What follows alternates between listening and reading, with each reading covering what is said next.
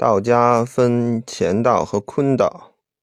也就是说，男女的修炼方法不太一样。下面说一下女士的打坐方法。从坐姿角度来说呢，男女其实是差不多的，唯一注意的是，就是如果柔韧性比较好的话，女士打坐呢最好是双盘，能用脚后跟稍微顶住玉门是最更好的，这样就是防止漏。当然做不到也无所谓，还是以坐着舒服、能更好的入境为佳。最不一样的就是思想意识守的地方，女子主要守的地方是两乳中间，也就是膻中穴附近。乐玉堂语录有云：“日夜。”唯有关照乳房之中，出入之息一上一下，任其天然自在，其呼而出也；上不至冲动头目，其息而入也；下不至冲于水府，一听缓缓而行，悠扬自得，或百或千。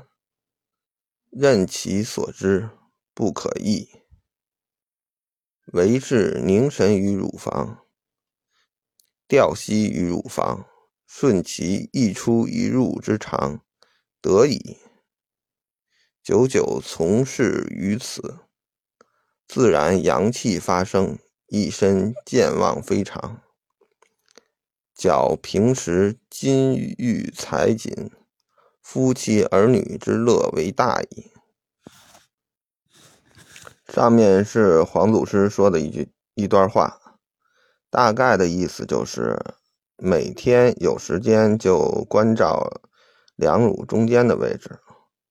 呼吸要自然，呼气和吸气都不要太深，要缓缓的、浅浅的，控制在胸腔里面。不要太触动头部和腹部，每日坚持这么练下去呢，自然能够身体健康。到了一定岁数，就懂得身体健康比获得钱财、夫妻儿女的事情要重要的多。因为身体就是本钱，有了身体才能帮助丈夫和儿女。否则，不但自己天天不舒服，而且还成为了其他人的累赘。还有需要注意的是，因为女性身体相对于男性特殊，每个月呢都有月经。如果只是养生的话，可以就是在月经就是比较严重的时候，稍微停两天打坐。当然不停也可以，但是呢，在这个月经期间呢是不能双盘的，因为双盘呢容易造成就是血崩的一个危险。另外呢，就是还有还有个特殊情况呢，就是怀孕，怀孕时呢是可以继续打坐的，但是呢四个月之后呢。最好就不要盘腿坐了，因为那样负担太重。嗯，就是可以躺着，就是躺直了修炼进行入境。到了那个八九月份，就是快要临盆的时候呢，就是那个时候宝宝是最重要的了，就不要再修炼了。无论是月经，还是怀孕，还是平常打坐，如果打坐期间有任何不舒服的，都要停下来，看一看情况，然后想一想问题，就是自己出了什么问题，是不是身体上有些毛病没发现？如果过两天没事儿了，就可以再继续；如果过两天打坐，还是问题还在，那最好还是看看医生，或者问一下那个修炼的前辈，因为道家内丹的方法可以提前反映出身体里边的一些隐疾，早发现呢，早治疗是好事儿。特别是我介绍的这个方法，关照的是乳房中间，对一些走气的。职业女性，比如老师啊、会计之类的，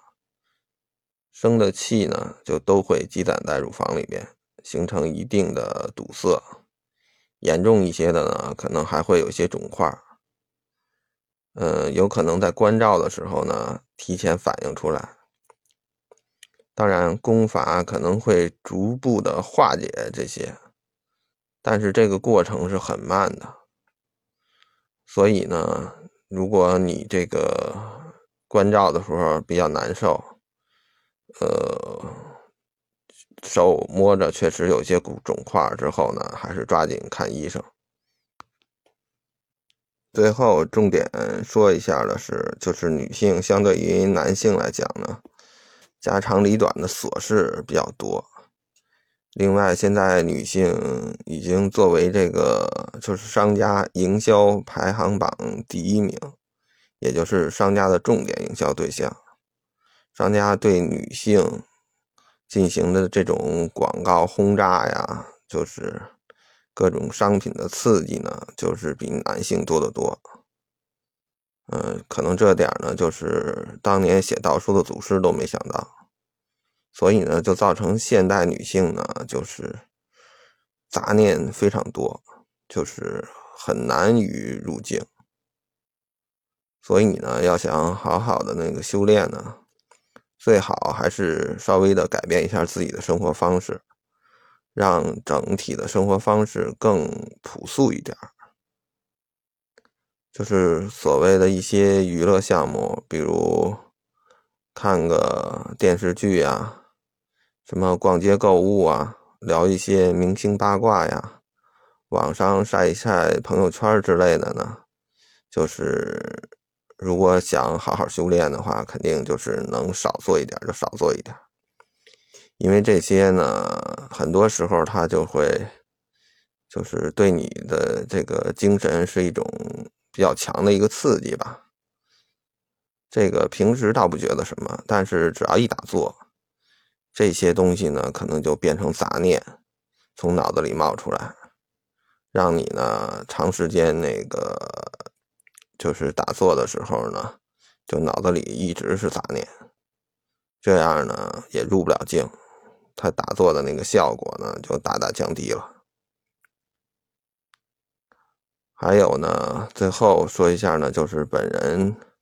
是男性嘛，就是前道。所以呢，以上就是对坤道的一些总结呢，只是看书和一些就是坤道的道友的一些交流，呃，总结的一些内容，自己是无法实验的，所以呢，仅供大家参考。